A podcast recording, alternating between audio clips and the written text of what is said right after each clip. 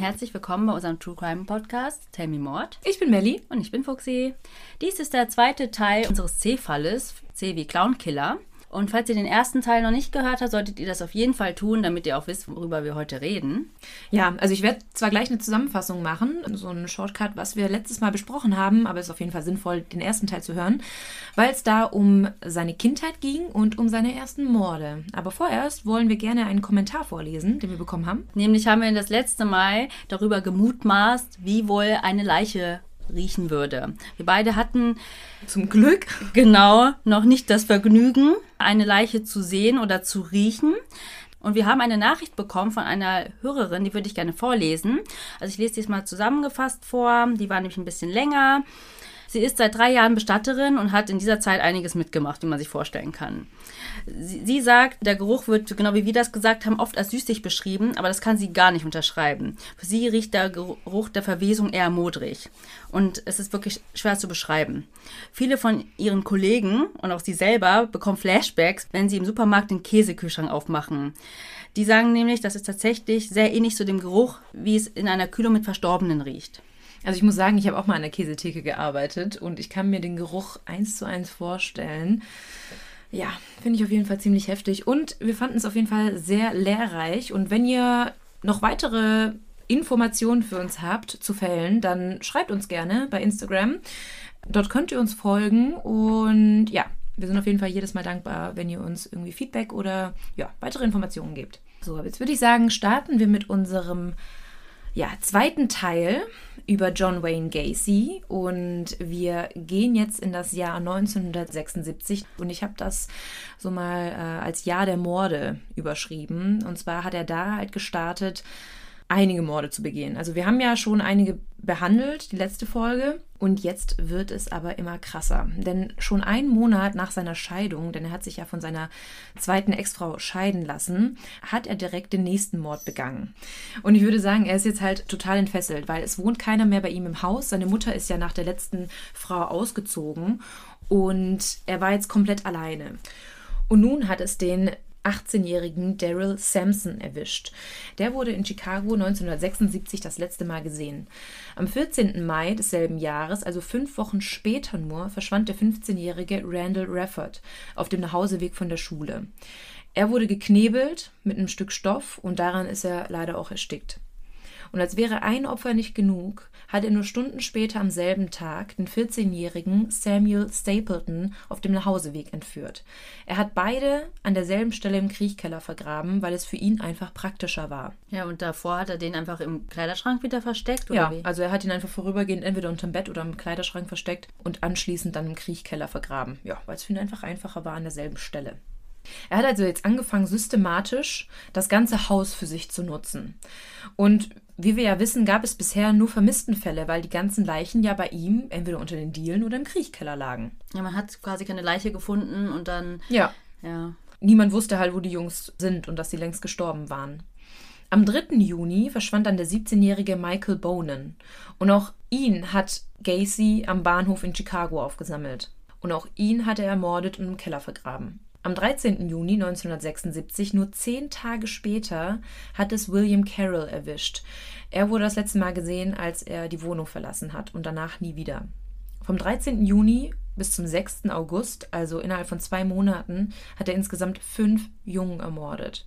Und einer davon war Rick Johnson, der andere war William Carroll und die anderen drei konnten leider nie identifiziert werden. Alle fünf wurden unter dem Küchenboden versteckt. Der Kriechkeller, finde ich ja, ist eine Sache, aber direkt unter den Dielen bei der Küche, das muss einfach heftig stinken. Ja, wir haben ja schon über den Geruch gesprochen. Ja, und ähm, das war ja schon ein Problem. Also die Nachbarn haben das ja auch alles schon registriert.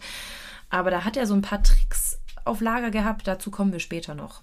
Am 26. Juli stellte Gacy dann den 18-jährigen David Cram in seiner Baufirma ein. Und am 21. August ist er bei ihm eingezogen. Hä? Ja, der wurde sein neuer Mitbewohner. Einfach weil Gacy ja ein großes Haus hat und Mitbewohner ja noch Miete einbringt und der Junge ja brauchte ein Dach über dem Kopf, wollte nicht viel Miete bezahlen und Gacy hat ihm dann angeboten, bei ihm wohnen zu können. Genauso wie er, als er da als Bestatter in Las Vegas gearbeitet hat. Ja, genau. Schnell hat der aber verstanden, wo er da gelandet ist, denn nur kurze Zeit später, also innerhalb von wenigen Tagen, fesselte Gacy David ans Bett und erklärte ihm, dass er ihn nun vergewaltigen würde.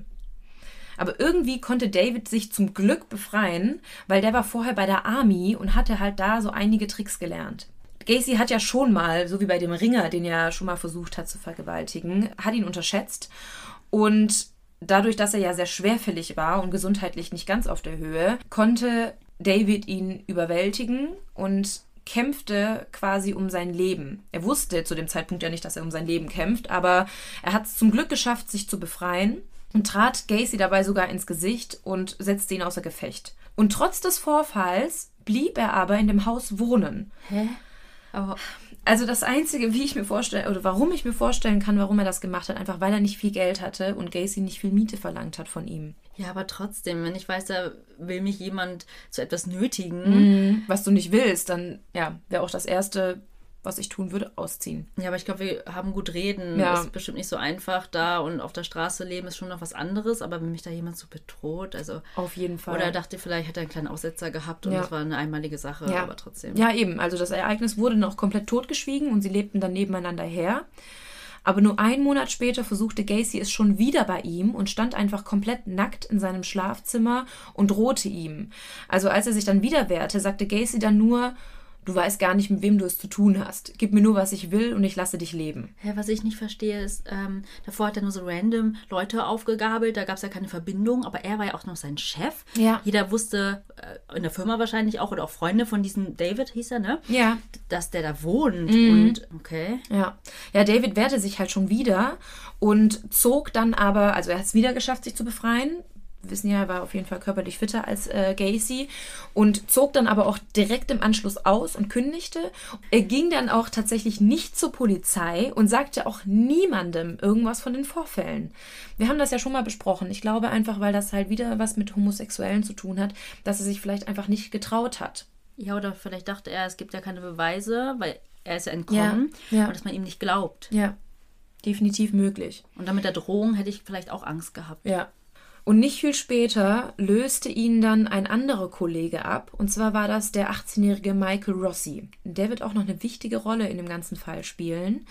Er zog dann bei Gacy ein und übernahm quasi die Position von David. Und trotz dessen brachte Gacy in der Zeit zwei weitere Männer um. Im August, als Rossi bei ihm eingezogen ist. Er vergrub die Leichen dann über den anderen Leichen von William Carroll und Rick Johnson.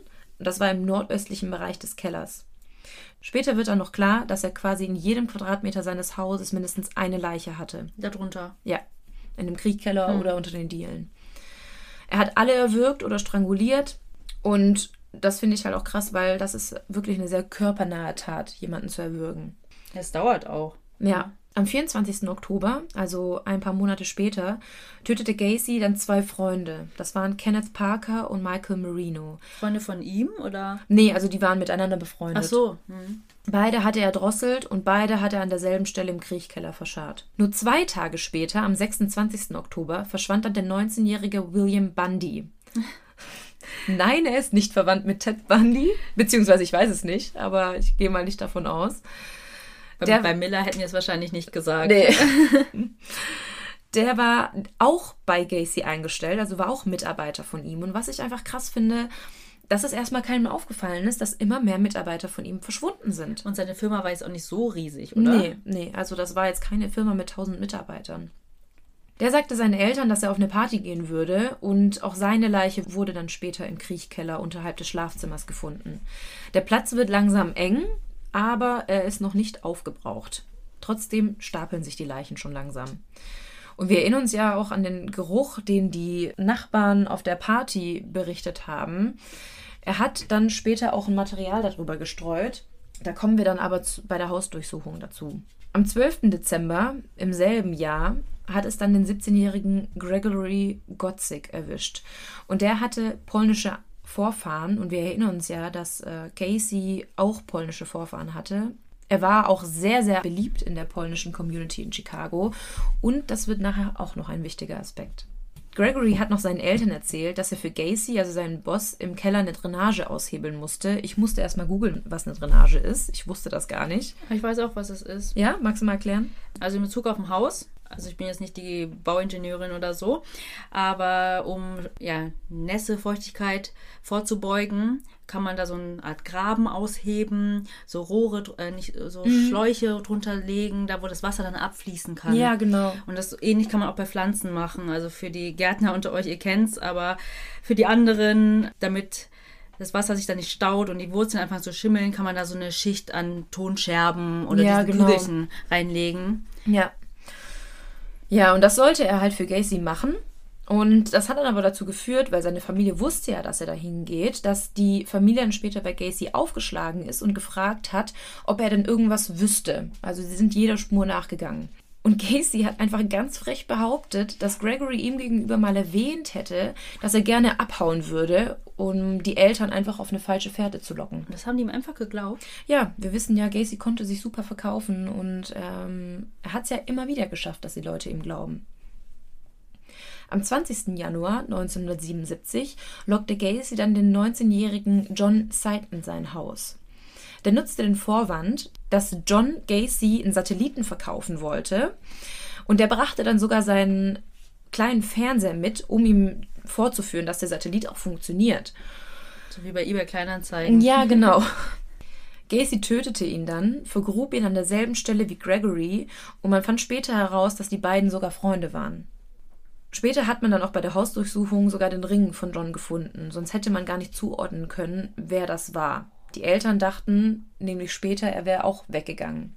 Ja, ausgerissen. Ja. Quasi. Hm. Ja, so wie Gacy damals auch, als er die Nase voll hatte von Ja, seinem Dad. ja. Und John ist ja auch irgendwie zu Gacy gekommen. Und zwar hat er einen Wagen dabei gehabt. Und den hat Gacy dann seinem Mitbewohner Michael Rossi verkauft. Also super dreist. Hä? Der hat nicht mal versucht, irgendwas zu vertuschen. Ich meine auch, wenn die da alle in der gleichen Gegend wohnen, stell dir vor, du, dein Sohn wird vermisst und du siehst da sein Auto langfahren. Ja, also das, das denke ich mir auch. Also es wird später tatsächlich auch nochmal, ich sage das jetzt ein paar Mal häufiger, häufiger, aber es wird sich danach auf jeden Fall einiges aufklären, vor allem dann, äh, wenn es darum geht, Gacy zu schnappen. Aber bleibt noch gespannt. Zwischen Dezember 76 und März 77 hat Gacy dann noch weitere Morde begangen. Und zwar hat er dann erstmal einen 25-jährigen Mann ermordet. Das war sein ältestes Opfer. Man konnte aber leider nie die Identität klären, weil dieser nie vermisst gemeldet wurde. Und Gacy wusste auch nicht mehr, wer das war. Also, Und woher wusste man, dass er 25 ist? Hat Gacy das selber gesagt? Oder? nee, das hat man dann ähm, anhand der Überreste klären können. Also die Knochenfunde. Man geht davon aus, dass es eventuell ein gewisser Greg gewesen sein könnte, weil ein Schlüsselanhänger gefunden wurde und anhand des Ausschlussverfahrens und den Leichen im Keller, ja, könnte man sagen, dass das vielleicht ein Greg war. Weil hängt man seinen eigenen Namen an seinen Schlüssel? wir erinnern uns an die Didelanhänger, die wir früher alle irgendwie an unseren Hausschlüssel hatten. okay, meinen Namen gab es aber Oh, nie. nee, das glaube ich. Ja, aber deinen auch nicht in der Schreibform, nee, in der oder? Schreibform auf jeden Fall nicht. Außenseiter. Ja, leider. Utländer. Utländer. da stand auf unseren Schlüsselanhängern. Ich bin Ausländer. Meinen Namen gibt es nicht. Ja, der wurde aber nie vermisst und ja, wie gesagt, Gracie wusste auch nicht, wer das war. Der lag dann aber auch im Kriechkeller. Neben dem 20-jährigen John Prestige, den hatte Gacy im März 77 ermordet. Es Das ist der John mit dem Auto. Nee, das Ah. ist ein anderer, das war John, John Sight. Die heißen alle John. Es gibt viele Johns und, Gile, äh, und viele Roberts. Spuren haben aber immer gefehlt. Also man konnte das alles nur anhand der ganzen Überreste und seiner Aussage herausfinden. Hm, okay. Dann im März 77 wurde Gacys Firma von einer großen Firma als Subunternehmen angeheuert. Und das hatte dann zur Folge, dass Gacy durchs ganze Land reisen musste. Und er hatte halt überall Aufträge. Und zwischendurch kam er zwar immer wieder nach Hause, aber man kann sich vorstellen, also der war ja jetzt ziemlich in dieser Mordsache drin. Und wir haben auch gesehen, dass innerhalb von wenigen Monaten immer sehr, sehr viele Morde passiert sind. Tage. Ja, zum Ta- Teil. Genau. Und dass er dann während so einer langen Zeit dann keinen Mord begangen hat, ist fast unvorstellbar. Deswegen kann man schon sich denken, dass er vielleicht eventuell auch im ganzen Land gemordet hat. Ja, weil der war ja fast süchtig, oder? Ja, So absolut. Ja, es wurde ja auch immer krasser. Also am Anfang waren ja zwei Jahre dazwischen und irgendwann waren es ja nur noch wenige Tage oder Stunden dann später sogar. Hm. Es konnte aber nie wirklich herausgefunden werden. Also er hat dann auch keine anderen Morde gestanden. Allerdings ist es nicht ganz unwahrscheinlich. Die Datenbanken waren noch nicht da. Es wäre auf jeden Fall möglich, dass er noch weitere Morde begangen hat. Trotz des ganzen Reisens, wir haben es ja schon mal mitbekommen, hat er es geschafft, wieder eine neue Frau kennenzulernen. Und schon wieder ging es da ziemlich schnell und schon nach drei Monaten haben die sich verlobt. Okay. Ja. Weil das ist auch wieder eine Alleinste... Oh Gott.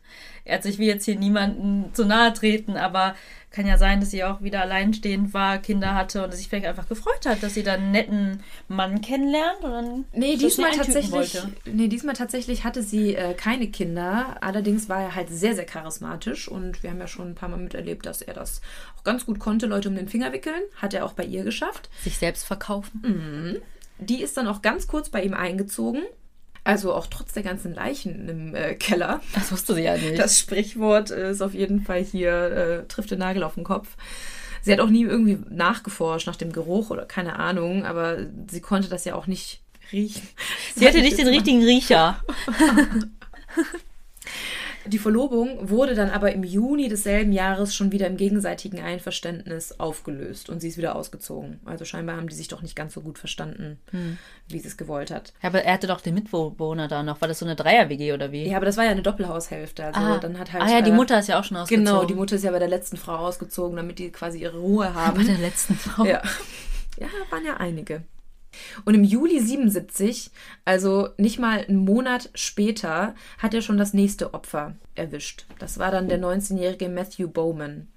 Der wurde dann auch im Kriechkeller gefunden. Und um seinen Hals wurde dann sogar noch die Adernpresse gefunden, mit der er ihn erwürgt hat. Was ist das?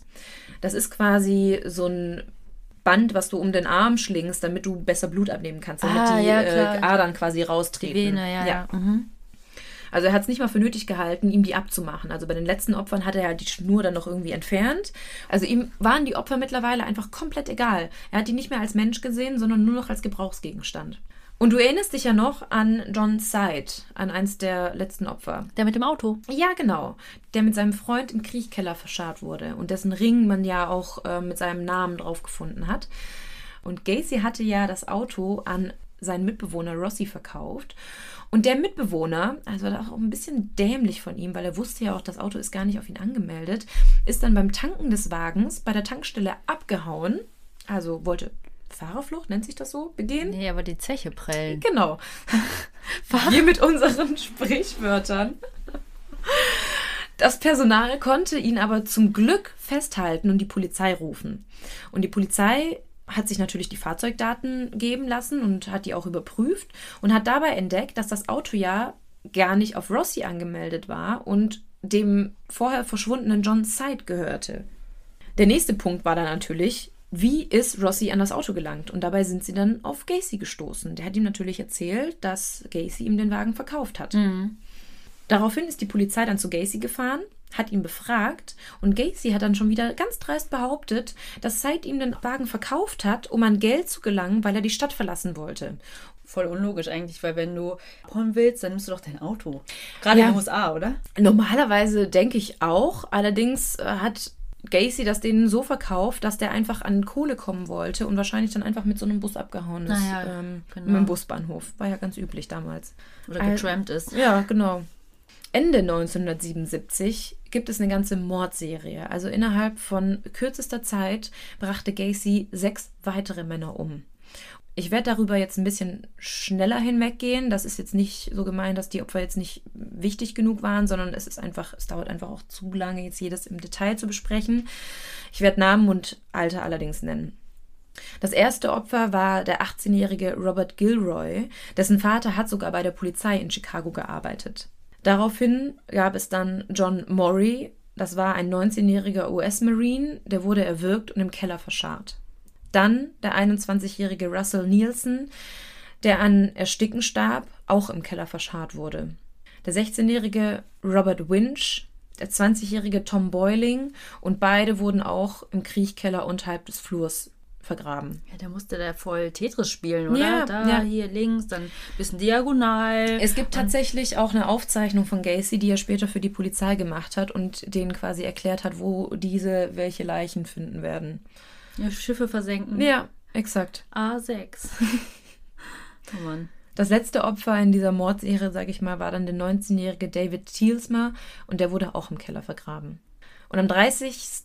Dezember 77, also einen Tag vor Silvester, hat Gacy dann den 19-jährigen Studenten Robert Downley mit vorgehaltener Waffe entführt. Also das ist jetzt ziemlich neu für ihn. Normalerweise hatte die ja etwas netter quasi in seinen Wagen gelockt. Eingeladen. Ja, genau. Und die Ein sind,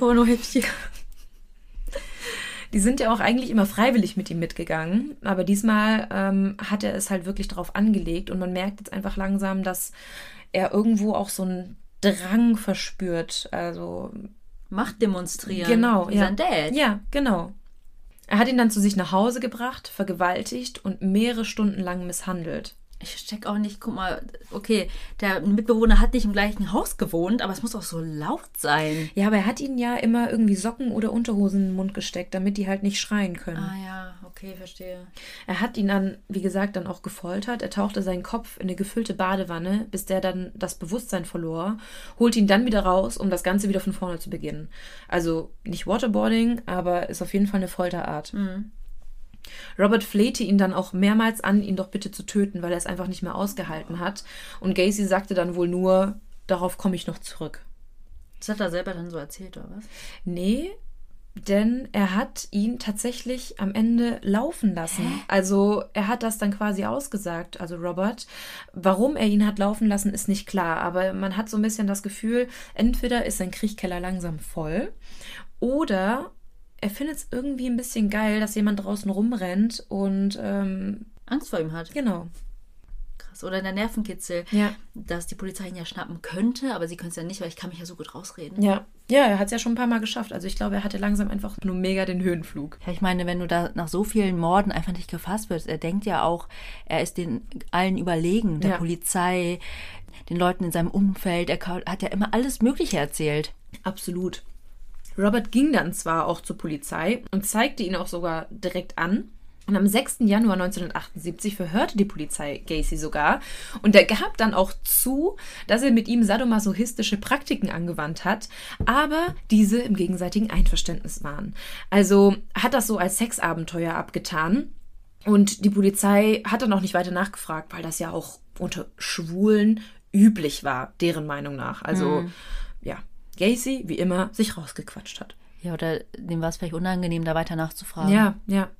Am 16. Februar, also einen Monat später, hat Gacy dann auch direkt mal weitergemacht. Also ihm hat das alles einfach nichts ausgemacht. Äh, War er nicht irgendwie der Geschäftsführer dieser Firma? Hat er nichts zu tun? Ja, der hat ja immer zwischen 3 und 6 Uhr morgens gemordet. Also 12-Stunden-Schichten und anschließend hat er noch ein paar Jungs aufgegabelt. Er hat ja seine Junior Chambers ja nicht. Ja. oh Mann, ich finde den Namen immer noch so geil. Ja. Weil dann hat es nämlich den 19-jährigen William Sinred getroffen und er war dann das letzte Opfer, das Gacy im Kriechkeller verscharrt hat, weil jetzt war der Platz nämlich aufgebraucht. Wie eben erklärt, also er hat ja den letzten ähm, gehen lassen und ich glaube echt, das war mit ein Grund, dass er das getan hat. Denn ab dem Zeitpunkt hat er die Leichen dann im Des Plains River entsorgt. Also Des Plains, das ist quasi der Stadtteil in Chicago, in dem die gelebt haben und so hieß dann auch der Fluss. Und jetzt kommen wir mal zu einem kleinen Fun Fact, denn wir sind jetzt im Jahr 1978. Da gab es im Mai eine große Parade. Und zwar war das zu Ehren der polnischen Demokratie, die im 18. Jahrhundert quasi eingeführt wurde. Und dann gab es halt, ja, wie gesagt, eine Parade mit äh, Marschkapelle. Wie mit so ein Schützenfest. Genau, wie so ein Schützenfest. Und daraufhin kam dann auch die First Lady damals, das war die Frau von Jimmy Carter, und zwar Rosalind Carter. Und da gibt es ein ganz berühmtes Foto. Also wer Lust hat, ich werde es nicht posten, weil ich wollte schon so einige Sachen äh, euch noch zeigen, aber ihr könnt einfach mal googeln. Das ist eines der bekanntesten Fotos von Gacy. Und zwar haben wir ja schon gesagt, er war sehr angesehen in der polnischen Gesellschaft. Und da gibt es ein Bild, wo er Rosalind Carter, also der First Lady, die Hand schüttelt. Und das ist ziemlich verrückt, dass eine First Lady einem Serienmörder ja, die Hand gibt. Ja, sie wusste es nicht, aber das ist bestimmt auch so ein Foto, das hat er sich schön auf dem Schreibtisch als Geschäftsführer da so hingestellt Wahrscheinlich und dann so, ich bin präsentiert. gar- ja. Ich bin so beliebt und Ja, oh Mann. toll angesehen. Am 22. Mai, also im selben Monat 1978, ist dann was passiert, was so ein bisschen wie die erste Entführung ablief. Und zwar hat er da den Jeffrey Rignall in Chicago erwischt. Den hat er auf der Straße getroffen und bot ihm an, mit in sein Auto zu kommen, um einen Joint zu rauchen und irgendwie eine Spazierfahrt zu machen. Also der war da über Nacht So Sightseeing-mäßig. Genau, und wollte ihm dann quasi so eine Sightseeing-Tour geben. Und Rignall hatte sowieso Bock, irgendwie einen drauf zu machen. Also war da quasi nur auf Durchreise und dachte sich, ja, cool, ähm, könnte ich mal irgendwie eine Nacht drauf machen, mega entspannt. Äh, er stieg dann ein und die beiden fuhren los und rauchten dann halt einen. Und der Joint war noch nicht mal aufgeraucht, als Gacy ihn dann mit Chloroform bewusstlos machte. Und da der ja schon im Auto saß, war das dann für Gacy ein einfaches, einfach mit zu sich zu nehmen. Allerdings wachte Rignall dann während der Fahrt kurz auf und konnte dann einen Blick auf ein Straßenschild erhaschen. Das bemerkte Gacy dann zwar und machte ihn direkt wieder bewusstlos, aber das wird gleich noch ein wichtiger Punkt werden. Als Rignall dann das nächste Mal wach wurde, war er dann in Gacys Haus. Und der stand dann komplett nackt vor ihm und überall drumherum waren Dildos in verschiedenen Größen. Gacy hat ihn dann vergewaltigt und gefoltert und setzte ihn immer wieder unter Drogen. Also man merkt wirklich, dass Töten allein nicht mehr genug für ihn ist, sondern er will jetzt wirklich quälen, er will Foltern. vergewaltigen, er will foltern. Also er hat zwar immer diesen sexuellen Aspekt gehabt, aber jetzt wird das wirklich, ja, so der Mittelpunkt. Ich finde es so krass, dass er so richtig auf Beutezug Ja, geht, ne? ja, er nimmst geht- ja nicht Chloroform einfach so mit, hast du beim Handschuhfach äh, Nee. so ungefähr. Außer du bist Gacy. Dann Ja. wahrscheinlich schon. Jeffrey dachte dann eigentlich auch, dass er das Ganze nicht überleben würde. Also, ja, klar, wenn du da gefoltert wirst und vergewaltigt, dann kannst du eigentlich davon ausgehen. Vor allem, er kennt ja das Gesicht von ihm. Mhm. Das ist immer die Sache, das hatten wir beim BTK-Fall auch, also dass er nie eine Maske getragen hat und das ist ja eigentlich schon das Todesurteil, ne? Weil du Ja. könntest die, die Person sonst identifizieren im Ja, Nachhinein. genau. Aber trotzdem ließ Gacy ihn gehen. Denn am nächsten Er hatte keinen Platz mehr. Ja, genau. Er hatte wahrscheinlich einfach keinen Platz mehr. Es war der Platzmangel. Denn Jeffrey wachte am nächsten Tag voll bekleidet im Lincoln Park auf.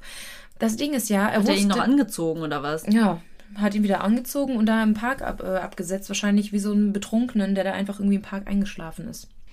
Jeffrey hat sich dann mit seiner letzten Kraft noch zu einer Freundin, die in der Gegend gewohnt hat, geschleppt und die hat ihn dann ins Krankenhaus gebracht. Dort wurden dann Verbrennungen, Hautabschürfungen und ein chronischer Leberschaden aufgrund von Überdosierung von Chloroform entdeckt. Also stell dir mal vor, wie sehr er ihn unter Drogen gesetzt hat oder unter Chloroform gesetzt hat, dass du sogar einen chronischen Leberschaden davon trägst.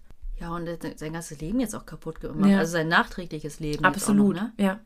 Jeffrey zeigte dann das Verbrechen auch sofort bei der Polizei an und die sagten aber nur, dass sie ihn sowieso nicht kriegen würden, weil man weiß nicht, wo er wohnt, man weiß nicht, wie er heißt, man weiß nicht, wer er ist. Er wusste ja nur, wie er aussieht, aber er hat sich auch nicht das Kennzeichen vom Wagen gemerkt. Und die haben wahrscheinlich auch gedacht, ja, du warst doch so betrunken, hast Drogen genommen Ja, und, und die- vielleicht auch ein bisschen selber schuld, keine Ahnung. Die Polizei hielt es einfach nicht für wichtig genug, weil es war halt wieder irgendwie so eine homosexuelle Tat Ah, und das ja. wurde einfach wieder abgetan. Jeffrey war aber extrem frustriert durch das Ganze und ihn hat das einfach total mitgenommen, wie man sich vorstellen kann. Und er hat sich ja gemerkt, und er hat ja dieses Straßenschild entdeckt, als er kurz wach wurde in dem Wagen. Und er hat sich dann bei diesem Straßenschild auf die Lauer gelegt und hat quasi gewartet oder war in der Hoffnung, den Wagen von Gacy wieder zu entdecken. Weil er auf dem Weg nach Hause da wahrscheinlich wieder vorbeifährt, ja, ne? ja. Krass. Und stand dann da und hat quasi gewartet, dass er den Wagen irgendwann mal wieder sieht. Und tatsächlich hat das sogar geklappt. Denn er hat den schwarzen Wagen von Gacy wiedererkannt. Er hat ihn ja vorher gesehen, als Gacy ihn eingesammelt Ja, hat. Also da war er ja noch nicht unter Drogen. Jeffrey folgte dem Wagen dann unauffällig bis vor die Haustür. Und als es dann dunkel war, rannte er dann schnell hin zur Klingel und erblickte dann halt den Namen. Und dann stand da halt John Wayne Gacy. Ja, aber mega klug. Also, dass du da auch so Absolut, ja. Rational bist, einfach hingehst, einfach guckst und sagst, okay, jetzt alles langsam. Mhm. Ja. Nicht so wie der eine Mitarbeiter, Ja, der dann der hingegangen hinge, ist. um ihn zu verkloppen. Ja. So, am Ende bist du derjenige, der eine Straftat begangen hat, Genau. indem du ihm Körperverletzungen hinzugefügt hast. Ja, ja. Und Gacy ist nicht nachzuweisen. Der ging dann halt zur Polizei, weil er hatte ja jetzt einen Namen und hat eine Anzeige gegen Körperverletzung aufgegeben. Und die haben das Verfahren dann auch aufgerollt, aber haben das als kleines Delikt abgetan. Denn es ist monatelang einfach nichts passiert. Und das werden wir jetzt gleich im Laufe der Geschichte erfahren, dass das erst später wirklich Thema wird, diese Anzeige. Mhm. Mitte Juni 78, als hätte dieser Vorfall gar nicht stattgefunden, brachte Gacy dann den 20-jährigen Timothy O'Rourke um. Er war das erste Opfer, das er dann von einer Brücke geworfen hat, und zwar von der Interstate 55 in den besagten Fluss des Plains. Und die Leiche wurde aber erst am 30. Juni 10 Kilometer stromabwärts von der Brücke gefunden. Und man kann sich halt vorstellen, wie die Leiche dann ausgesehen haben muss, nachdem die da im Wasser lag. Vor allem nach so langer Zeit. Ja. Im November 78 und trotz der Anzeige ist noch immer nichts passiert und er hat schon wieder sein nächstes Opfer gefunden. Und zwar am 4. November hat es den 19-jährigen Frank Langen erwischt und der ist an seinem Erbrochenen erstickt. Also Durchs Knebeln dann. oder genau, also weil er ihm ja ähm, Socken oder Unterhosen in den Mund gestopft hat und ja, daran dann erstickt ist. Und den hat er dann genauso irgendwo entsorgt. Wieder am Fluss? Oder? Ja, genau. Also Keller das war ja jetzt- voll. Genau, Keller war voll. Also Fluss war dann so quasi seine nächste Mülldeponie. Nur 20 Tage später brachte er den 20-jährigen James Messera um. Und die ganzen letzten Opfer waren alle irgendwie um die 20 Jahre, also 19, 20, 21. Es gab nur so ein paar Ausreißer, die etwas jünger oder diesen einen, der, Der der 25, Älteste war. genau, der 25 war. Seine Leiche wurde erst am 28. Dezember geborgen und er wurde mit einer Schnur erdrosselt. Und jetzt, am 11. Dezember 78, kommen wir zum Glück zum letzten Mord. Ich habe schon voll den Überblick verloren. Wollte erst mitschreiben, aber Ja, du verlierst auch den Überblick. Ich, also, Gacy hatte tatsächlich auch keinen Überblick mehr, denn er konnte zum Schluss auch nicht mehr sagen, wie viele es schlussendlich waren. er hatte wahrscheinlich auch kein schwarzes Büchlein, wo er alle Namen schön säuberlich in- reingeschrieben hat und wie er sie umgebracht hat, wo er sie. Das hat er doch dann rekonstruieren können, oder? Ja, er hat ja immer wieder so ein paar Sachen von den Opfern behalten, wie zum Beispiel den Ring oder ähm, andere Geschichten. Da kommen wir aber auch gleich bei der Hausdurchsuchung dazu. Und somit konnte er dann schon sagen, Wer ist im Haus? genau, wer ist im Haus und ähm, auch wo er ein paar Opfer ja entsorgt hat. Allerdings hatte er zum Zeitpunkt der Verhaftung keine Ahnung, wie viele es wirklich waren. Insgesamt waren es 33 Mordopfer. Und der letzte Mord war dann auch zum Glück der entscheidende, denn dadurch wurde er dann auch schlussendlich überführt. Jetzt kommen wir mal zu der Geschichte, die finde ich auch so ein bisschen crazy. Ich bin mal gespannt, was du jetzt dazu sagst. Es hat jetzt den 15-jährigen Robert Peast erwischt. Dieser hat in der Apotheke in Des Plains gearbeitet, also als Schülerjob sozusagen. Und am Abend vom 11. Dezember wollte dann seine Mutter ihn von der Arbeit abholen. Und Robert sagte ja aber, soll doch kurz mal warten, weil am selben Tag war wohl ein Bauunternehmer in der Apotheke, der die Apotheke umbauen wollte und hat ihm einen Job angeboten. John. Und der wartete dann wohl vor der Apotheke und äh, Robert wollte dann einfach nur mal kurz mit ihm sprechen, ob das mit dem Job auch wirklich hinhaut und einfach so ein paar Details klären. Und sagte halt seiner Mutter, sie solle eben kurz auf ihn warten und ihn gleich mitnehmen. Aber Robert kam nie zurück. Die Mutter machte sich dann natürlich tierische Sorgen, als sie da wartete und wartete. Und nach drei Stunden, als sie da vergeblich auf ihn gewartet hat, ging sie dann auch zur Polizei und gab dann direkt eine Vermisstenanzeige auf, weil es einfach super ungewöhnlich ist. Also du bist da mit deinem Sohn und äh, der Komm sagt gleich ja- wieder. Genau, du kommst, der kommt gleich wieder und dann kommt er einfach nicht. Ja, was anderes ist ja Partynacht, Urlaub, unterwegs gewesen mit Freunden und ja, vielleicht hat er doch irgendwo anders geschlafen. Ja, als wenn dann die Mutter quasi direkt vor der Tür steht. Ja. Die Polizei hat dann auch direkt den Apotheker befragt. Und der hat dann auch besagt, also die Mutter wusste ja, dass er sich mit einem Bauunternehmer quasi treffen wollte. Und der Apotheke besagte dann auch, dass Gacy bei ihm im Laden war. Der hatte ja den Namen von ihm. Also es war tatsächlich so, dass Gacy die Apotheke umbauen wollte. Und der sagte auch, dass Gacy mit Robert über einen Job gesprochen hat. Heißt, der Apotheker hat das auch so ausgesagt. Hm. Also konnte bestätigt werden, dass er Genau. auch da war, Ja. dass er einen Job angeboten hat. Genau, es gab also Zeugen. Wie dumm. Ja, also wir merken schon, wie sicher sich Gacy gewähnt hat. Ja, so eine Mischung aus Dreistigkeit und Überheblichkeit Ja. und Absolut. Und die Polizei ging dann auch natürlich zu Gacy, weil es gab ja Zeugen. Der leugnete aber komplett, dass er sich überhaupt mit Robert unterhalten hat. Also frage ich mich einfach, wie blöd bist du eigentlich? Also es gibt ja Zeugen, die das besagen können und du sagst halt trotzdem oder bestreitest das komplett. Er sagte nur, er könnte sich zwar an zwei Jugendliche erinnern, die da gearbeitet haben, aber er hätte nie mit denen gesprochen und erst recht keinen Job angeboten. Und die Polizei bat Gacy dann nochmal bitte aufs Revier zu kommen, um seine Aussage zu Protokoll zu geben. Das ist ja auch üblich. Hm. Der sagte dann aber, dass es jetzt auf gar keinen Fall gehen würde, weil er einen dringenden Notfall hat und jetzt auf gar keinen Fall mitkommen kann und später kommt. Darf man das? Ja, kann man wohl. Er war ja nicht unter dringendem Ja, Tatverdacht. Er muss ja nicht unbedingt mit und wenn es irgendwie einen Notfall gibt, dann kann er ja auch später zum Polizeirevier kommen. Er kam dann auch, allerdings war das um 3 Uhr morgens in der Nacht und da war er komplett verschmutzt und verdreckt und behauptete, er hätte einen Autounfall gehabt und sieht deshalb so aus. Hm, können wir uns ja schon mal merken. Wahrscheinlich ist er im Auto hingefahren. Ja, ja. Er beteuerte dann bei der Polizei wieder und wieder, dass er mit dem Jungen nicht gesprochen hat und hat das auch sehr beharrlich gesagt, dass er kein Angebot gemacht hätte. Und die Polizei fand das schon so ein bisschen merkwürdig, weil es ja wirklich Zeugen gab, die besagen, dass er es getan hat. Aber wusste er, dass es gesagt wurde? Wahrscheinlich Nee, oder? haben, also noch nicht. Die Polizei Ja. hat ihn bisher nur befragt, die haben, also, die haben ihn jetzt nicht irgendwie konfrontiert mit irgendwelchen Aussagen. Ja, okay. Dann, ich dachte schon, er wüsste von den Aussagen des Apothekers und sagt dann trotzdem so, hä, nein? Das wäre ja dumm gewesen. Ja. Die Polizei fragt ihn dann auch, was er denn dann am 11. Dezember um 20 Uhr abends gemacht hat. Also, beziehungsweise was er denn dann da gemacht hat. Sie haben ihn konfrontiert, aber halt nur, dass er halt in der Gegend war. Und der hat dann einfach nur behauptet, dass er seinen Terminkalender in der Apotheke vergessen hätte und der Apotheker ihn anrief, um ihm zu sagen, dass er es abholen könne. Die Polizei, wie gesagt, hat ja auch schon mit dem Apotheker gesprochen und die Lüge ist dann sozusagen aufgeflogen und langsam bröckelt halt seine ganze Story und er kann sich nicht mehr so gut rausreden. Die ahnen also schon mal, dass er was zu verbergen hat. Ja, aber er selber merkt doch bestimmt auch, wie nah die jetzt dran sind, oder? Ja, er könnte es auf jeden Fall schon mal langsam checken. Die haben ihn dann auch darum gebeten, eine präzise schriftliche Aufstellung zu machen, also wann er wo mit wem zu dem besagten Abend war. Und endlich, sage ich mal, hat die Polizei auch genauer nachgeforscht. Also wir wissen ja, es gab ja wirklich einige Anzeigen, beziehungsweise einige Male, dass auch Jungs entkommen sind oder Gacy sie hat gehen lassen.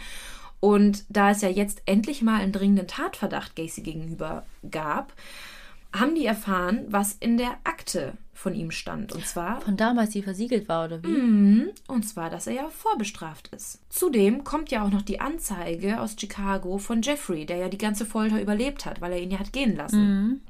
Und plötzlich tat sich halt ein komplett anderes Bild auf, weil es gab ein Körperverletzungsverfahren und die Vorstrafe aufgrund von Kinderschändung. Das hat dann auch zum Glück dazu geführt, dass die Polizei einen Durchsuchungsbeschluss für das Haus bekommen hat. Und man könnte ja jetzt denken, so, ja, das geht ja jetzt alles ziemlich schnell. Im Keller sind die ganzen Leichen, also die ganzen Beweise. Aber, Die haben da nicht geguckt, oder was? ja, tatsächlich nicht. Was? Ja. Ist das so unterteilt, so ein Durchsuchungsbeschluss, nur oben, oder was? Nee, das nicht. Aber der ganze Keller stand unter Wasser. Und wir erinnern uns ja, Gacy kam ja komplett verdreckt an dem Abend zur Polizei. Und man kann sich vorstellen, dass er eventuell vorher den Keller überflutet hat, damit einfach ja, die Beweise nicht so leicht zutage kommen.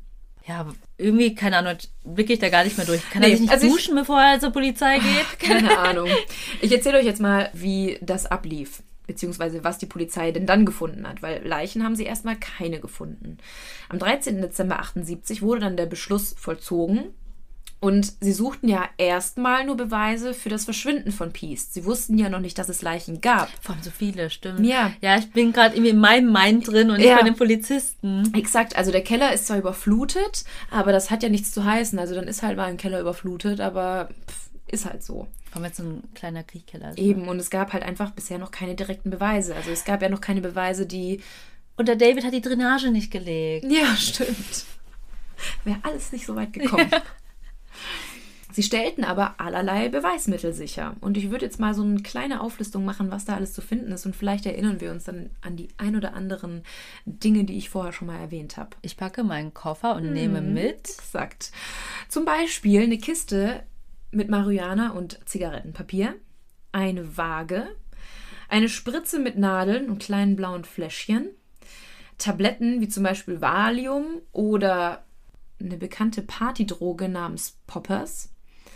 Dann gab es noch ein Adressbuch, sieben Erotikfilme aus Schweden, die eindeutig auf Sex mit Minderjährigen abzielen. Hä? Hast du da einen Titel oder warum? Äh, Titel habe ich jetzt nicht, aber es war auf jeden Fall auch auf den Covern gut zu sehen, dass das minderjährige Männer sein Ah. sollen.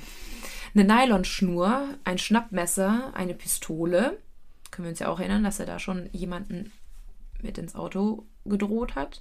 Ja, aber jeder hat noch eine Pistole. Also nicht jeder. Ja, stimmt. In viele. Amerika ist das sehr üblich. Also das Es war komisch hier irgendwie, ja, glaube ich. Das stimmt. Dann eine ein Meter lange Dachlatte mit Bohrlöchern an jedem Ende. Da werden wir auch später bei seinem Geständnis nochmal dazu kommen. Eine Filmquittung aus der Apotheke. Also für die jungen Hörer, ein Film ist etwas, was man in ein Fotoapparat früher getan hat, um Fotos machen zu können. Ah, was man so. Ich habe das früher mal so rausgezogen. Meine Mutter hat sich mega Ja, aufgeregt. genau. Und da war quasi die Quittung äh, für den Kauf von diesem Film, war da halt quasi bei Gacy zu finden. Dann haben die hinter einer Dämmung im Dachboden einen 45 Zentimeter langen Gummidildo gefunden. Wie lang? 45 Zentimeter lang. Dann gab es Handschellen mit Schlüssel, einen befleckten Teppich. Also was da für Flecken drauf waren, konnte man zu dem Zeitpunkt ja noch nicht wissen. Aber den haben die trotzdem mitgenommen. Oder Den haben, ja, haben die trotzdem mitgenommen. Eine gefälschte Polizeimarke und wir erinnern uns, damit hat er ja auch Jungs in sein Auto bekommen. Ein Schmuckkästchen mit verschiedenen Führerscheinen und Ringen und auf einem Ring waren die Initialien JAS zu lesen und Maine West High School Class of 1975, also so ein Siegelring, wie ja viele nach dem Abschluss dann bekommen haben. Und der Ring hat John Side gehört. Können wir uns erinnern, dass der dann später auch in dem Haus gefunden wurde. Dann gab es da Kleidung, die eindeutig zu klein für Gacy war. Fotografien der Apotheke. Und die haben dann noch drei Autos von ihm konfisziert. Und ebenfalls das schwarze Auto, an das sich Jeffrey noch erinnern konnte. Er hat drei Autos. Mhm, Er hatte ja ein bisschen Cash in der Dash. Und drei Keine Autos. Frau mehr? Ja, keine Frau mehr. Und drei Autos gehörten da dazu. Und der Mitbewohner war die ganze Zeit noch am Start, oder was? Das war ja ein Doppelhaushalt, also Ja. der Mitbewohner war ja dann noch unterwegs.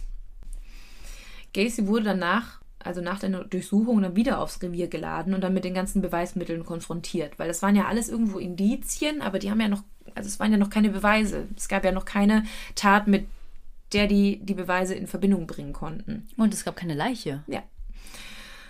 Gacy wurde dann furchtbar wütend und hat dann sofort seinen Anwalt eingeschaltet und der sagte ihm natürlich dann, er solle nichts mehr sagen, weil es in dem Fall besser ist, um sich nicht mehr selbst zu belasten. Ist ja auch irgendwo logisch. Und wie gesagt, äh, die Polizei hatte ja einfach noch keinen einzigen Beweis, nur allerlei Indizien. Und vorerst ging es ja auch erstmal nur um Piest. Es ging ja nur um das Verschwinden von Piest. Hm, der aus Apotheke. Der leitende Officer hat dann aber zwei Observationsteams abgestellt und auf Gacy angesetzt. Also der wurde jetzt rund um die Uhr überwacht. Er konnte jetzt also keinen Schritt mehr gehen, ohne dass die Polizei es irgendwie mitbekommen hat.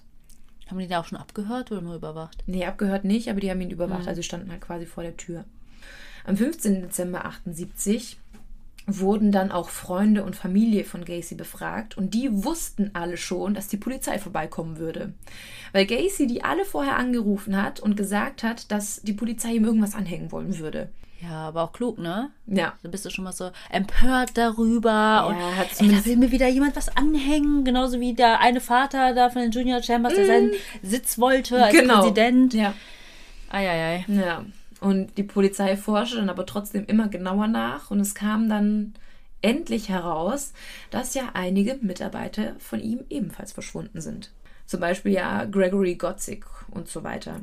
Der Ring von Side wurde ja auch gefunden und die Polizei hat das dann auch mit der Vermisstenanzeige von ihm in Verbindung gebracht.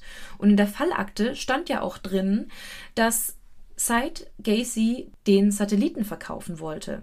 Also haben immer mehr Indizien sich um Gacy und vermisste Jungs gedreht. Dann hat sich die Polizei die komplette Fallakte zu dem Körperverletzungsfahren schicken lassen und langsam dämmerte es denen halt. Sie hatten aber noch immer keine Leiche, also keine Beweise. Am 16. Dezember merkte Gacy dann, dass er beschattet wird, also dass da halt ständig irgendwie Polizei vor ihm vor der Tür steht. Und er hat dann einfach ganz frech die Polizisten gefragt, ob die nicht mit ihm essen gehen möchten. Eher so Best Buddies oder ja, was? Ja, der wollte einfach wieder ein bisschen äh, cool sein mit denen und vielleicht irgendwie, ich weiß nicht. Aber ich muss auch sagen, ne, wenn man sich Bilder von ihm anguckt, ich finde, er könnte auch so einer sein, so ein Streifenpolizist, der sich da, da noch Donuts einen Donut rein. Ja, oder? Mich erinnert er so ein bisschen an äh, Doug von King of Queens. Ja, aber Tatsächlich. so- auch so ähnlich. Netter Typ von nebenan, mit dem man mal was essen gehen könnte. Und die haben aber tatsächlich das gemacht. Also die sind mit ihm dann essen Hä? gegangen. Und beim Essen hat er tatsächlich das gemacht. Also die sind mit ihm dann essen Hä? gegangen. Und beim Essen hat er dann aber nochmal immer wieder beteuert, dass er nichts mit dem Verschwinden von den Jungen zu tun hat. Hä, dürfen die jetzt eigentlich dann einfach mit ihm essen gehen, obwohl die ihn beschatten sollen? Ob die das dürfen, weiß ich nicht. Sie haben es halt einfach gemacht. Aber haben es dann natürlich dem leitenden Officer berichtet. Ja, sie waren ja auch nicht mehr inkognito. Ja, Vielleicht haben die eben. dann gedacht, ja komm, Scheiß drauf. Free Dinner. Unterdessen untersucht die Polizei dann die beschlagnahmten Fahrzeuge von Gacy und die fanden dann sogar Haare darin, also die nicht ihm gehörten. Die mussten dann natürlich erstmal abgeglichen werden, aber die haben dann auch noch Leichenspürhunde eingesetzt und die haben dann beim Beifahrersitz Alarm geschlagen. Einfach ein Beifahrersitz hat er sich Ja. nicht mal die Mühe gemacht, die in den Kofferraum zu stecken oder was? Scheinbar nicht. Nee, der hat die dann einfach so neben sich äh, gesetzt als Beifahrer. Kein Spritztour.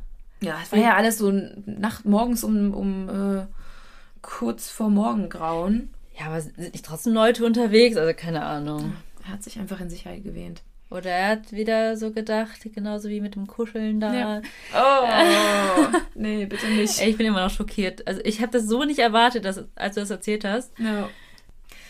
Am 18. Dezember, also zwei Tage später, wurde Gacy ja noch immer beschattet. Und er kam dann ziemlich ungepflegt aus seinem Haus und fuhr zu seinem Anwalt. Und jetzt wird es ziemlich crazy. Ich habe ja gesagt, dass dieser letzte vermissten Fall von Peast, dass das quasi der ausschlaggebende Punkt war. Jetzt kommt die Sache, wie sie die beiden tatsächlich schlussendlich ähm, zusammengefügt haben. Und zwar, du erinnerst dich ja an die Filmquittung aus der Apotheke, die bei Gacy gefunden wurde bei der äh, Durchsuchung. Die Polizei fand heraus, dass die Filmquittung einer Arbeitskollegin von Robert gehörte, nämlich Kim Byers. Nämlich als Robert sagte, er müsse noch mit Gacy außerhalb der Apotheke sprechen, gab Kim ihm ihre Jacke, weil er keine eigene dabei hatte. Also sie bot ihm die an, weil es kühl draußen war. Kurz zum Überwerfen. Ja, genau. Und er hatte dann quasi beim Verschwinden nicht seine Jacke an, sondern die von Kim. Und in der Jacke war halt diese Filmquittung. Also konnte man jetzt halt eindeutig das Verschwinden von ihm mit Gacy in Verbindung bringen. Aber wie sollte er sonst an die Quittung gekommen Exakt, sein, ne? ja. Und man wusste, dass ihre Quittung war, weil da irgendwie die Endung der Kreditkarten Das hat dann die Polizei bei Befragungen herausgefunden, dass Kim ihm quasi die Jacke gegeben hat. Ah, okay, okay. Und sie hat dann auch gesagt, was in der Jacke war. Ja, genau. krass. Ja, da, also die Details auch. Ich habe so viele Ja. Kassenbons in meiner Jacke, da kann ich nicht mehr sagen, was Nee, das war. überhaupt nicht. Aber ich glaube, das war früher einfach unüblicher. Also Eine du- Quittung. Ja. ja. Hast du handschriftlich bekommen. Ja. So eine mit diese, Ja, dieses ja, ja. Durchdruckpapier. Genau. Und die Polizei wollte ihn jetzt halt unbedingt festnageln. Sie haben halt nur noch die endgültigen Beweise gebraucht. Michael Rossi, also der Mitbewohner, musste dann auch immer öfter bei der Polizei aussagen. Ey, da muss ich doch auch gesagt haben, so, was ist das für ein So, what the Freak? fuck, wo bin ich gelandet? Ja. Der sagte dann auch aus, dass er im Sommer 1977 zehn Säcke Kalk in den Kriechkeller bringen musste. Und das war auch der Grund, weshalb es gar nicht so gestunken hat. Also am Anfang können wir uns erinnern, als eine Leiche unter den Dielen lag, wie extrem empört die Nachbarn waren auf der Party. Und irgendwann lebten ja sogar andere Leute noch im Haus, wie Rossi und seine Frau und seine Ex-Frauen. Mutter. Und, genau, die Mutter. Und die haben das ja alles scheinbar nicht so wahrgenommen. Und das lag halt einfach an dem Kalk, was er immer wieder auf die Leichen draufgeschüttet hat. Und das hat er wo gelernt? Da im Bestattungsunternehmen? Ja, genau. Also es war scheinbar, ähm, ja, hat er einfach Trick. mit, mit, mitgenommen aus der Zeit in Las Vegas. Und als gäbe es nicht schon genug Indizien und als würde Gacy nicht langsam ahnen, was ihm blüht, hat er dann die Polizei von Des verklagt auf 750.000 Dollar aufgrund von Rufschädigung. Also er hat eine Zivilrechtsklage quasi äh, angestrebt und hat gesagt, das war alles eine Intrige und die würden seinen Ruf schädigen. Und die Anhörung wurde dann auf den 22. Dezember festgesetzt, aber die fand nie statt. Am 20. Dezember, habe ich ja vorhin erwähnt, ist er dann zu seinem Anwalt gefahren, ungepflegt, also super erledigt sah er wohl aus und scheinbar stank er wohl sehr nach Alkohol. Also er war sehr angetrunken und ist dann am Tisch ständig eingeschlafen und hat dann aber wohl auf eine Zeitung gezeigt und auf der Zeitung war dann ein Artikel, bei dem es um das Verschwinden von Peace ging und hat dann, wie gesagt, nur darauf gezeigt und meinte dann wohl nur, der Junge ist tot, liegt in einem Fluss. Und das war quasi so wie das erste Geständnis, aber es war ja vor dem Anwalt, heißt, ja, Kann eh nicht ähm, verwendet werden. Oder, Genau. oder der Anwalt darf es gar nicht erzählen, oder? Genau. Danach hat er aber dann noch ganz viele andere Namen gestanden, was er gemacht hat. Und hat er noch gesagt, ja, das waren alles Stricher oder Abzocker und hat das so betitelt, als wäre das alles nichts Schlimmes, als hätte er nichts Schlimmes getan, als hätten die es nicht anders verdient. Und ist dann am Tisch wieder eingeschlafen. Okay, der war ja. War sehr alkoholisiert, also das hat zumindest der Anwalt dann später berichtet. In der Zeit versuchte der Anwalt aber schon, also während Gacy dann am Tisch geschlafen hat, einen Psychiater zu finden, der Gacy als unzurechnungsfähig einstuft. Weil er gemerkt hat, okay, der hat einige umgebracht, ihm droht die Todesstrafe, wenn ich jetzt nicht schnell handle. Als Gacy dann wieder wach wurde, wollte der aber nichts von dem Psychiater wissen und ist einfach abgedampft. Also ist einfach abgehauen von dem Anwalt.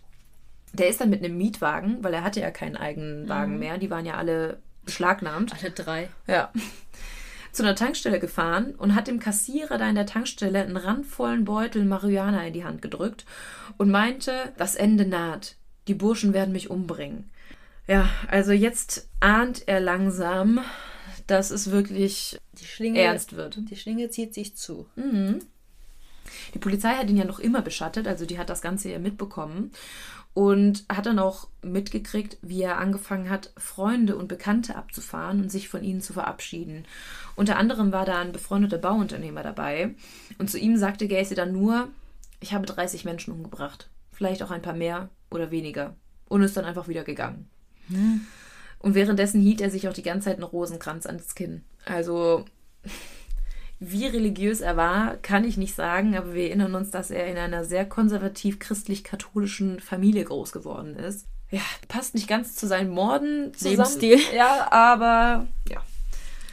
War wohl sein Alibi. Aber es war ja auch hier mit BTK so. Ja. Der war ja auch total gläubig. Ja, äh, in der Kirche. Kirche aktiv. Mhm. Und aber das scheint trotzdem irgendwie vereinbar gewesen ja, zu sein. Die zwei Gesichter der Serienkiller. Mhm. Die Polizisten, die ihn dann beschattet haben, wussten, dass er langsam durchdreht. Also die haben das ja alles mitgekriegt und haben dann den leitenden Ermittler kontaktiert und ihm das Ganze berichtet. Und der meinte dann nur, dass die ihn sofort festnehmen sollen, einfach aufgrund von Besitz von Marihuana, weil das hatte er ja tatsächlich dabei. Und dann gab es zum Glück noch einen Durchsuchungsbeschluss und diesmal sind sie zum Glück auch in den Keller gegangen. Am 21. Dezember gegen 16.30 Uhr unterschrieb dann der Richter den Beschluss und die Polizisten gingen dann hinein und legten dann den kompletten Keller trocken. Und die Spurensicherung durfte dann natürlich als erstes hinein. Ich sag mal so ein bisschen die Dimensionen. Das war ein Keller, der war 8,5 mal 11,5 Meter groß. Und nur innerhalb von wenigen Minuten fanden die Ermittler schon einen Unterarmknochen und ganz viel verfaultes Fleisch. Mm. Ja, das ist ja unter Wasser gelegt gehabt, mm. ne? Ja, aber nicht nur das, sondern wir erinnern uns auch, ja, dass er den Kalk da drauf gestreut hat. Und das hatte nicht nur den Grund, den Gestank einzudämmen, sondern das hat den Fäulnisprozess beschleunigt. Genau. Und zwar war das ungelöschter Kalk und das hat einfach äh, den Nebeneffekt, dass es schneller fault. Aber krass, dass er das wusste, ne? Ja, hat er alles, glaube ich, so ein bisschen in dem Bestattungsinstitut aufgegabelt. Mm, Google gab es da noch nicht. Ja. Und ja. Ja, es war so da unten komplett eine einzige Pampe und da war aber der Polizei schon klar, sie können ihn direkt wegen Mordes anklagen. Das haben die auch direkt gemacht. Wir wissen jetzt zwar nicht an wen, aber. Ja, aber ja. es war ja auf jeden Fall menschliche Überreste zu mhm. Und die Spurensicherung hat das Ganze im Keller dann wie in so einer antiken Ausgrabungsstätte abgesteckt, also quasi in so Kästchen unterteilt, weil sie ansonsten den Überblick verloren hätten. Da waren so viele menschliche Überreste, so viele Leichen, so viele Knochen, die hätten es nicht anders zuordnen können. Also wie bei Schiffe versenken, wie du vorhin gesagt hast. Oder bei äh, Computerschach. Ja. ja, Gacy wusste jetzt aber auch, dass er ausgeliefert war und gestand dann auch direkt alles. Am 22. Dezember sollte ja eigentlich das Zivilgerichtsverfahren gegen die Polizei laufen. Allerdings gestand er an dem Tag, dass er zwischen 25 und 35 männliche Opfer getötet hat. Du wusstest es auch nicht mehr so genau, oder nee. wie? Mm -mm. Aber die haben ja alles dann zusammengelegt und haben dann. Ja, also zum Schluss konnten sie es dann quasi übers Ausschlussverfahren herausfinden, wie viel es tatsächlich waren. Er betitelte die ganzen Minderjährigen dann als Ausreißer oder Stricher, so wie beim Anwalt vorher und gestand dann auch, dass er sie häufig mit Seilen stranguliert hat oder mit Brettern die Luft abdrückte. Das war das Brett, was neben du erzählt Ja, nicht ganz. Das Brett hat er benutzt, also das waren ja zwei Löcher an den beiden Enden. Daran hat er die Jungen dann gefesselt. Mhm. Und dann hat er etwas gemacht, was er die Seilnummer nannte. Und zwar hat er dann quasi mit Seilen oder mit Brettern ihm die Luft abgeschnürt. Und das, wie gesagt, war dann quasi seine Seilnummer. Als wäre das irgendein Trick in einem Varieté, das er aufgeführt hätte. So ein Zaubertrick oder Ja. so ein Clowns in seinem Ja, Clowns. genau. Ja, er, er nannte das einfach so ganz salopp seine Seilnummer. Schon voll stolz. Selber erfunden. Mhm. Ja. Copyright. Ja, ekelhaft. Voll. Ja, und manchmal benutzte er dann auch die Adernpresse, wie dann auch bei einem Opfer am Hals ja noch gefunden wurde. Er sagte dann auch, dass er, wie wir vorhin auch schon erwähnt haben, alle bis auf zwei zwischen drei und sechs Uhr morgens umbrachte und er auch immer nur einen Jungen mit auf einmal nach Hause genommen hat. Erstmals hat er dann die Leichen unterm Bett oder im Kleiderschrank aufbewahrt, haben wir auch schon mitgekriegt, und dann später brachte er sie in den Keller. Und manche hatte er dann wohl auch in der Garage einbalsamiert. Hat er ja auch in Las Vegas gelernt. Balsamiert oder betoniert? Einbalsamiert und dann auch betoniert. Also das war quasi dann so, ja, das Ding, das er da durchgeführt hat. Ey, dass er da noch einen Überblick hatte. Mhm. Vor allem, es war ja, wie gesagt, nicht so alle paar Jahre, Monate, was ja schlimm genug ist, aber zwei am Tag, zwei Tage später, Ja. zehn Tage später. Ja. Der war ja wirklich, In einem Wahn. Es war einfach ein absoluter Wahn, in dem er gesteckt hat. Und immer Jungs halt, ne? Weil dann noch die sexuelle Befriedigung, Mhm. Ja. und die Folter, boah. Ja.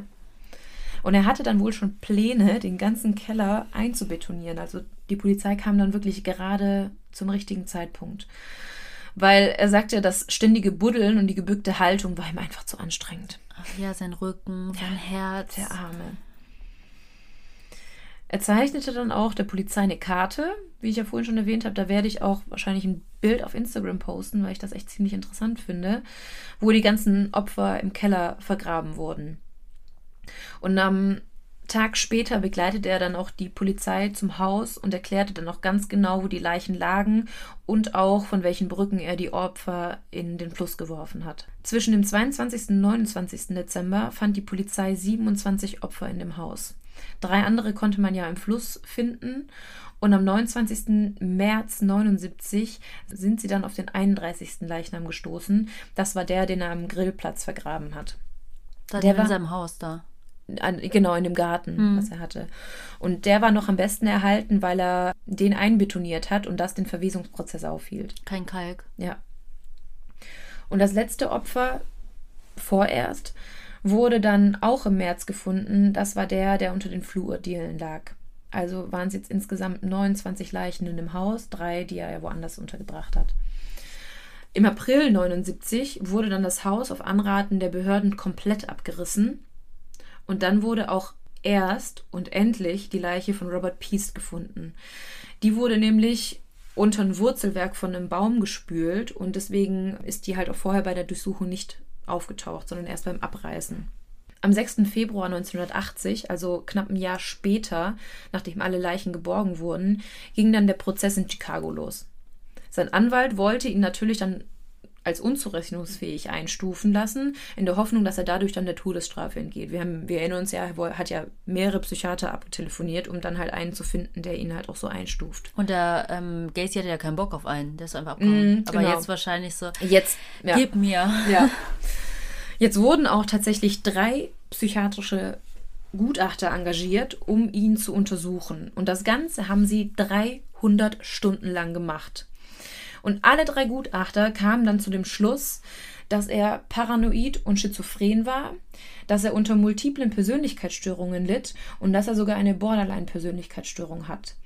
Trotzdem haben sie ihn als zurechnungsfähig eingestuft, aber mit einigen Störungen. Und ich glaube, viele benutzen viele Wörter so ein bisschen beiläufig. Ich wollte jetzt mal ganz kurz erklären. Oder auch synonym, fälschlicherweise. Ja, genau. Ich wollte einfach mal ganz kurz anschneiden, worum es bei diesen ganzen Störungen geht. Und zwar Patienten mit paranoider Persönlichkeitsstörung misstrauen anderen und gehen davon aus, dass diese die Absicht haben, ihnen zu schaden oder sie zu täuschen, auch wenn sie keine oder keine ausreichende Begründung für die Gefühle haben.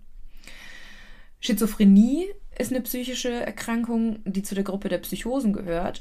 Und häufig hören die Betroffenen dann Stimmen. Wir kennen das ja auch irgendwie aus so Filmen oder so.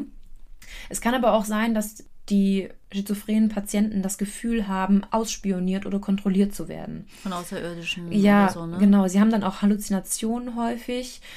Und bei einem Drittel der Menschheit, die zu also die zu dieser Krankheit leiden, da bilden sich die Symptome irgendwann wieder zurück. Heißt, das sind dann einfach nur so Schübe und irgendwann haben sie es dann nicht mehr.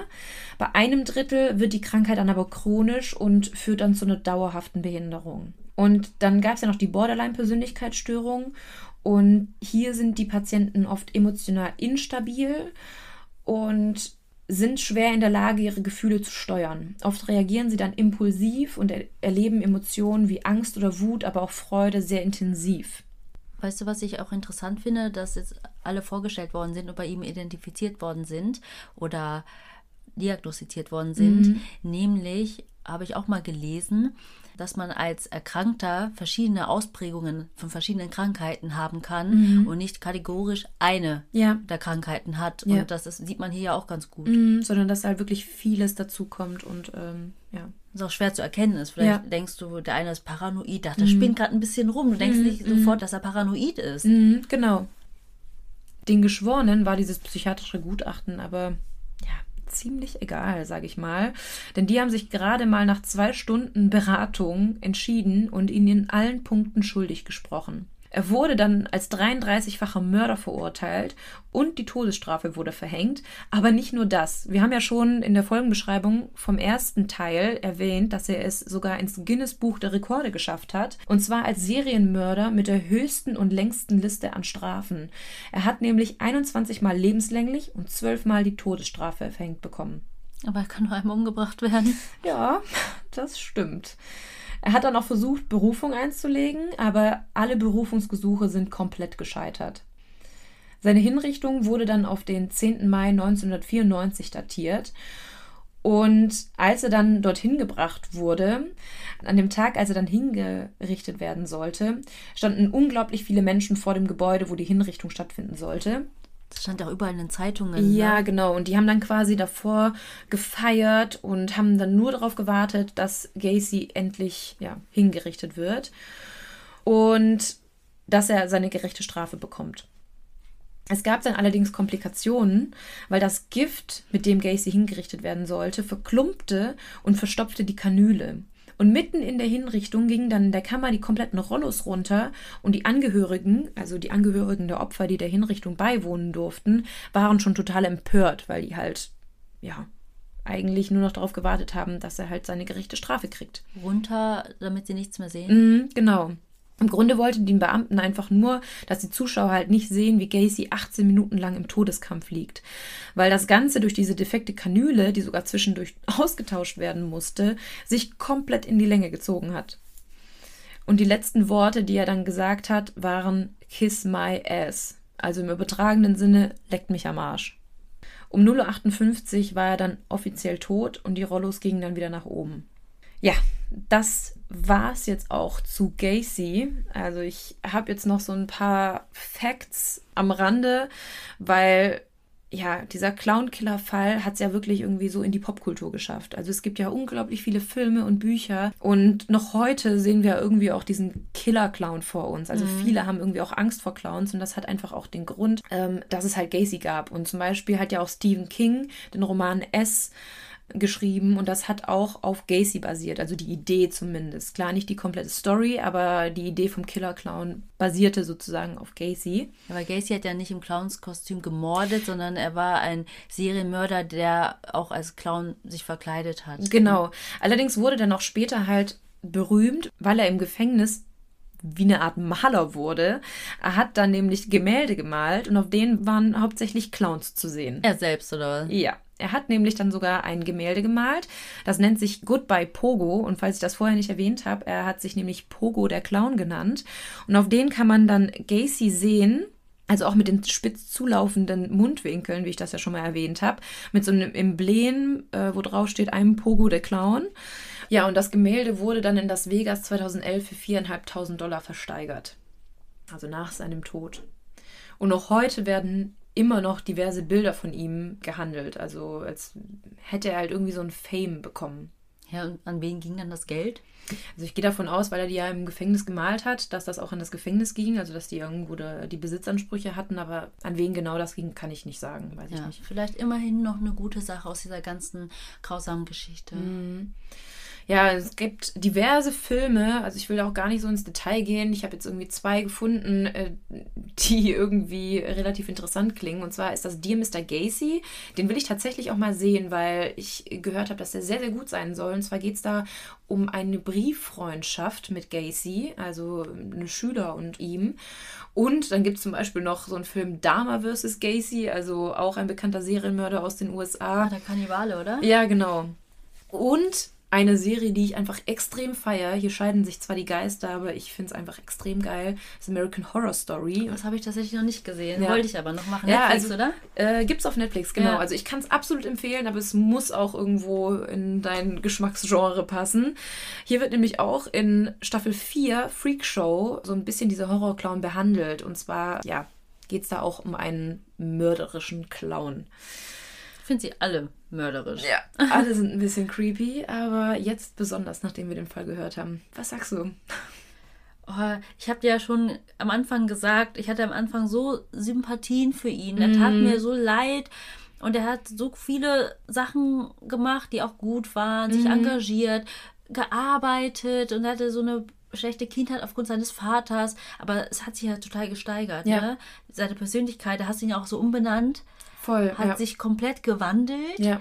Ich meine, nicht, weil er jetzt schwul war oder so, das macht ihn ja an sich nicht falsch oder. Nee, nee. Aber das, er konnte es nicht ausleben und dann einfach diese ganzen Faktoren, die dann mit da reingespielt Ja. haben. Ich finde es mega krass. Ja, also wie auch die Schwester dann gesagt hat, wäre der Vater vielleicht nicht so mit ihm umgegangen, wie er es getan hat, dann wäre vielleicht wirklich ein anderer Mensch aus ihm geworden. Ich meine, klar, das Schwulsein, das gehörte zu ihm und er hätte sich wahrscheinlich in der Zeit tatsächlich verstellen müssen, weil es einfach verpönt war. Allerdings wäre dann vielleicht kein Serienmörder aus ihm geworden. Aber du hast auch mit den Kopfverletzungen das auch erzählt, ne? Vielleicht war das auch ein Indikator. Ich glaube, es sind immer viele Sachen, die zusammengekommen sind. Mhm, Konnte man Ähm, abschließend einfach nicht sagen. Ja, ich bin mal gespannt, was ihr zu dem Fall sagt. Und wir kommen jetzt auch mal langsam zum Schluss. Ich bin schon ganz aufgeregt, was du das nächste Mal vorstellst. Ich versuche, dass es keine Doppelfolge wird, weil Ja. wir sind, glaube ich, jetzt schon der Podcast der Doppelfolgen geworden und bald kommen wir noch mit Triologien um die Ecke. Aber wir wollen ja unbedingt alles aufnehmen, alles Wichtige erzählen und auch wenn es Fälle sind, die ihr schon kennt, dass ihr eben mehr Sachen erfahrt, die ihr vielleicht noch nicht erfahren habt durch andere Dokus, Podcasts, Filme, Serien, keine Ahnung. Schreibt uns gerne auch Wünsche oder Ideen für Überthemen. Ja, sehr gern. Die haben wir auch bekommen. Ja. Bewertet uns gerne bei iTunes, da würden wir uns riesig drüber freuen. Schreibt uns gern bei Instagram, wenn ihr Anregungen habt oder Kommentare. Ihr könnt uns auch bei Kofi unterstützen, da könnt ihr uns gerne einen Kaffee spendieren, kleines Trinkgeld dalassen. Ist aber natürlich kein Muss. Wir werden den Link in unserer Podcast-Beschreibung hochladen. Und ja, jetzt bleibt uns nur noch zu sagen, was wir immer sagen. Ich hoffe, ihr habt Lust auf mehr bekommen. oder Moormord. Also bis zum nächsten Mal und bis bald. Tschüss.